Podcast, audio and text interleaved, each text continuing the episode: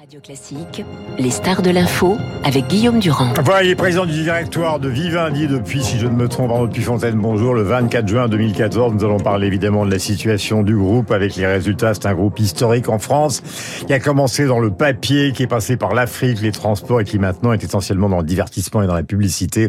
Sous la houlette donc de Vincent Bolloré. Les chiffres sont tombés hier. Il y a aussi les interrogations. Vous le savez mieux que personne. Nous sommes un pays, la France, où la culture joue un rôle exceptionnel. La culture et notamment le livre. Et donc la grande question, c'est de savoir, en tout cas dans les milieux qui sont les milieux culturels et aussi industriels, de savoir dans quelles conditions vous pourriez être amené donc euh, à prendre le contrôle d'achat en vendant Editis que vous détenez, avec semble-t-il une enquête de Bruxelles. Première question, est-ce que vous avez vu le match d'hier, le PSG, parce que Canal Plus c'est vous, et évidemment ce match a dû battre tous les records. Alors, je n'ai pas encore les chiffres. Bonjour. Bonjour. Nous n'avons pas encore les chiffres, euh, mais effectivement, la Champions League, euh, dont nous avons euh, les droits et qui ont été renouvelés jusque euh, dans, sur un certain nombre d'années, euh, est un est un produit phare de de Canal+. Canal. Et, et, donc, oui, vous avez raison. les chiffres confirmeront le fait que nous avons eu beaucoup beaucoup d'abonnés qui ont Canal, combien d'abonnés ce matin? France Nous et avons- international. Nous avons aujourd'hui à l'échelle mondiale plus de 25 millions d'abonnés, dont près de 8 millions euh, en France. Euh, la question sur l'évolution du groupe, je la posais tout à l'heure. Euh, D'abord, les résultats, ils sont bons pour Avas, euh, ils sont bons euh, pour les jeux, parce qu'il y a aussi maintenant une- un département en jeux. Euh, ils sont bons pour Canal, euh, et il se pose un petit problème avec l'Italie. Alors d'abord, globalement, les chiffres que nous avons communiqués hier sont effectivement opérationnellement de bons chiffres, puisque nous avons une croissance à deux chiffres, plus de 10% de notre chiffre d'affaires et de notre euh, résultat de plus de 35%, euh, ce qui est une bonne performance dans un contexte qui a été euh, difficile. Alors se pose la question de l'Italie. Oui, nous sommes depuis 2015 le premier actionnaire d'une société qui s'appelle Telecom Italia. Absolument. Nous avons près de 24% du capital. Euh, le contexte du secteur des télécommunications est globalement à l'échelle européenne un contexte qui est difficile, avec beaucoup de- d'enjeux euh, économiques, stratégiques et technologiques. Euh, sur la partie euh, italienne, euh, nous avons décidé de déconsolider notre notre participation dans Telecom Italia, avec un impact sur notre résultat net, mais pour nous donner la possibilité, dans un contexte de grands mouvements stratégiques autour euh, du secteur des télécommunications, de pouvoir avoir pleine et entière liberté d'action pour la défense de notre participation dans Telecom Italia, qui est aujourd'hui l'objet d'une euh, offre de rachat de son réseau par Kekear qui a été contrée par une autre offre, Mhm. celle de la Caisse des dépôts italienne et d'un autre fonds qui s'appelle Macquarie. Le gouvernement veut prendre le contrôle du réseau euh, de l'entreprise.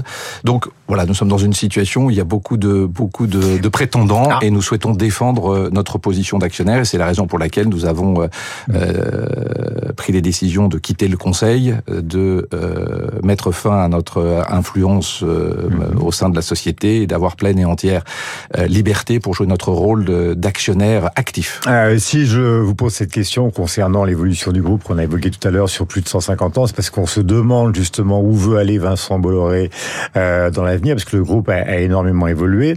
Et se pose ce matin donc la question effectivement du livre. Le livre, c'est du contenu hein, essentiellement, puisque la plupart des produits audiovisuels viennent des livres au départ. Il suffit par exemple de voir la carrière phénoménale de, de J.K. Rowling. Alors dans quelles conditions Hachette pourrait devenir vôtre à partir du moment où vous vendez Editis Parce que semble-t-il, il faut choisir les repreneurs. Il y en a au moins trois sur le marché et il faut le faire aux conditions de l'acceptation de Bruxelles. Ce matin, la question vous est directement posée parce qu'il y en a partout dans les journaux et notamment dans les échos.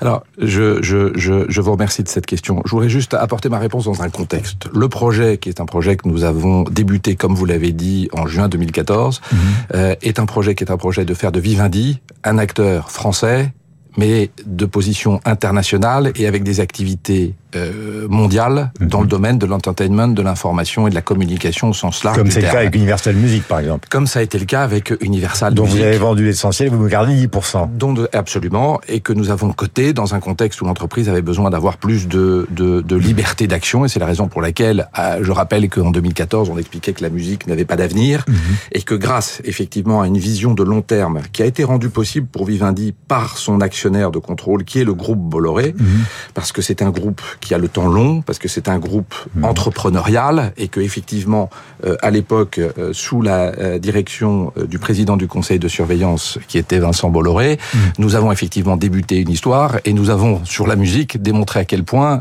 nous avons pu créer de la valeur. Swift, Rihanna, Jay-Z. le leader mondial, le leader mondial dans le domaine de la musique. Mais je rappelle qu'en Mais pourquoi 2014, vous avez vendu? Parce que c'est quand même plus marrant, pardonnez-moi, Arnaud Fontaine, de discuter avec Taylor Swift qu'avec Hanouna ou Durand au pro. Moi, j'adore, j'adore, j'adore parler à Durand Pro euh, euh, euh, et d'autres, mais c'est très, c'est très. euh, C'est quoi C'est pour récupérer du cash euh? Non, c'est pas. des- C'est, c'est, nous avons un plan stratégique. Nous avons effectivement porté l'entreprise à un certain niveau de maturité. Je rappelle que nous avons multiplié la valeur de Universal Music euh, par euh, plus de huit fois durant la durant la période et qu'il était temps de pouvoir Ah, donner euh, donner une autonomie à Universal qui était dans un environnement de plus en plus compétitif que nous avions fait rentrer dans le capital Tencent pour euh, citer un exemple et que stratégiquement il était temps d'ouvrir un nouveau chapitre. Donc Ouais, nous avons gardé d'ailleurs. 10% et donc maintenant nous sommes depuis euh, juin dernier, Mhm. date à laquelle nous avons ouvert un nouveau chapitre. Donc le président du conseil de surveillance de Vivendi aujourd'hui, mon président,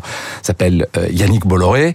Euh, nous avons donc toujours cette continuité qui est cette continuité d'avoir une stratégie long terme, Mhm. intrapreneuriale, soutenue par un formidable groupe euh, entrepreneur qui euh, soutient et appuie tout ce que nous faisons. Eh bien, le livre, pour répondre à votre question, qui est un secteur dans lequel nous sommes rentrés en 2019 avec l'arrivée d'Editis dans notre groupe, sur lequel il y a un formidable travail qui a été fait de développement dans la littérature générale, dans le pratique, dans l'éducation et dans l'industriel avec la maison Interforum, euh, est, est une maison qui trouve dans le projet stratégique qui est le nôtre tout à fait sa place. Et à l'époque, quand nous avons fait cette acquisition, nous avions dit que notre intention était de pouvoir créer un champion mondial dans le domaine de l'édition. Les, le circon- vendre, les le circonstances ont fait en sorte que nous sommes devenus un actionnaire euh, du groupe Lagardère, Lagardère, ouais. qu'aujourd'hui nous avons une participation de 57%, mais 23% en droit de vote, que c'est une opération et une vision de rapprochement entre les groupes tout à fait amicale en soutien euh, d'Arnaud Lagardère et des équipes, mais qu'effectivement dans le rapprochement Vivendi et Lagardère se pose un problème de concurrence dans l'édition en France. Voilà, il paraît que la Commission européenne enquête sur vous. Mais bien sûr qu'elle vous- Elle Euh, considère que vous avez déjà pris le contrôle du groupe sans le dire. Non, euh, non, ça, attendez, ça c'est... il Y a, Que la politique je- éditoriale est un peu contrôlée par la. Mais non, mais pas du tout. Attendez, la, la contrôle la politique éditoriale, le groupe est dirigé par Arnaud Lagardère et ses équipes. Je vois un certain nombre de spéculations dans certains médias.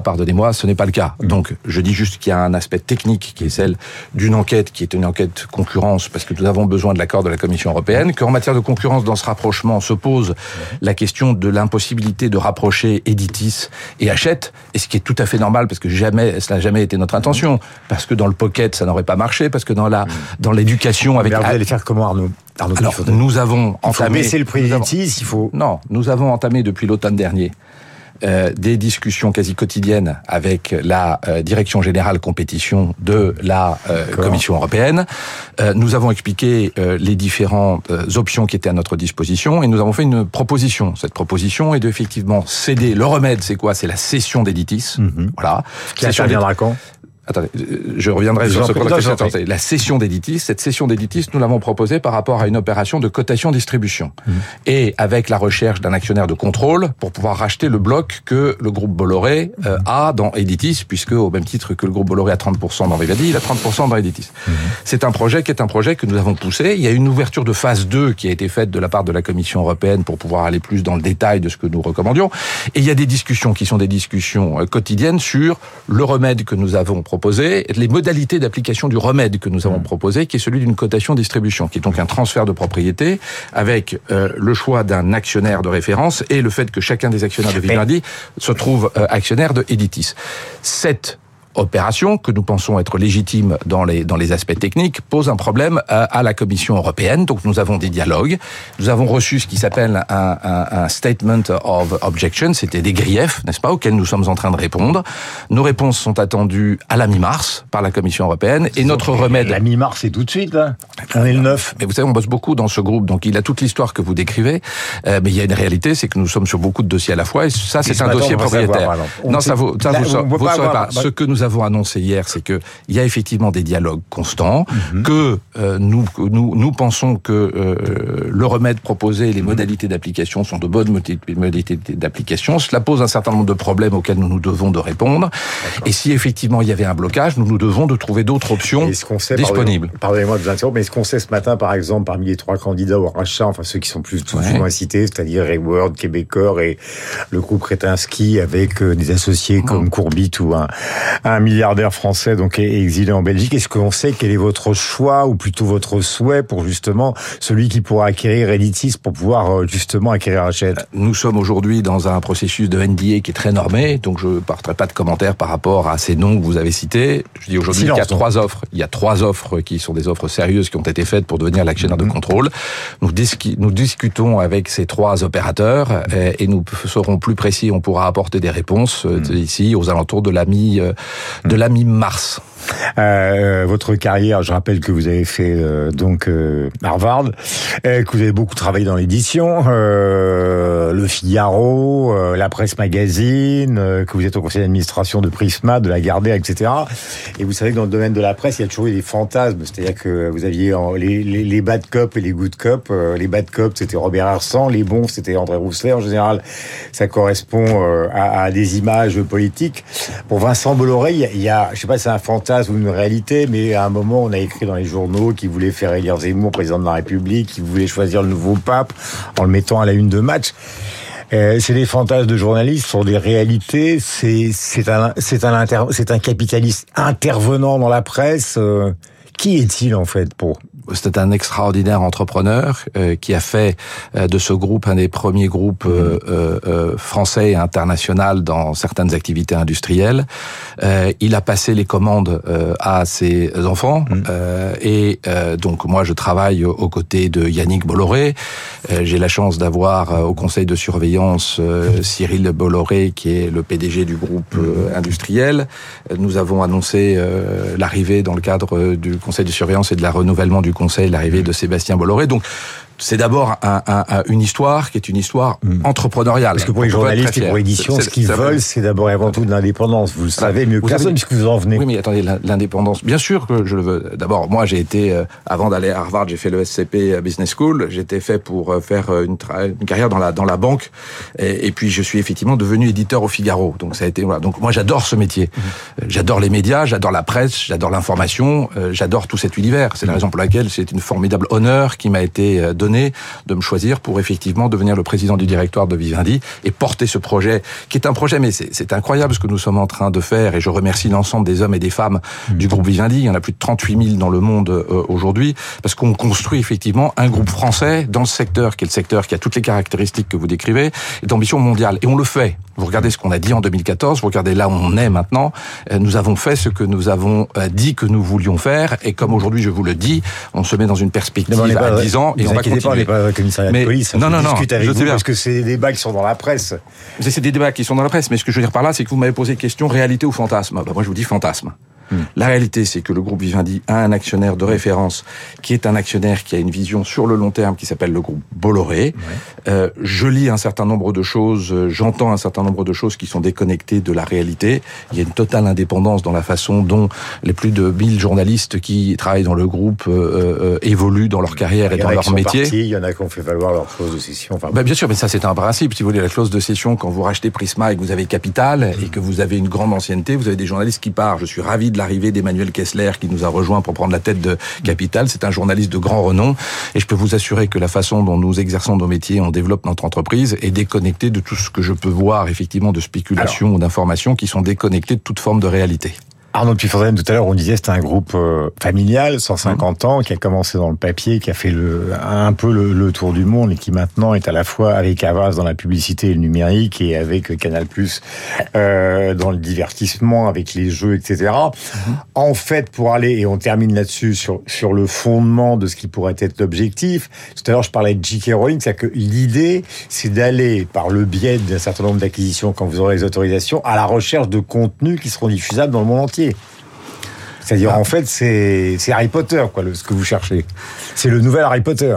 nous considérons qu'il y a un formidable euh, euh, euh, secteur qui est le secteur de l'édition, que ce secteur de l'édition dans le groupe industriel que nous sommes en train de construire et de développer mhm. par rapport au contenu, par rapport aux histoires, a tout à fait sa place. Il faut savoir que près de 80% des idées mhm. en matière de film ou en matière de séries télévision provient d'une idée originale qui est celle d'un roman Point numéro un.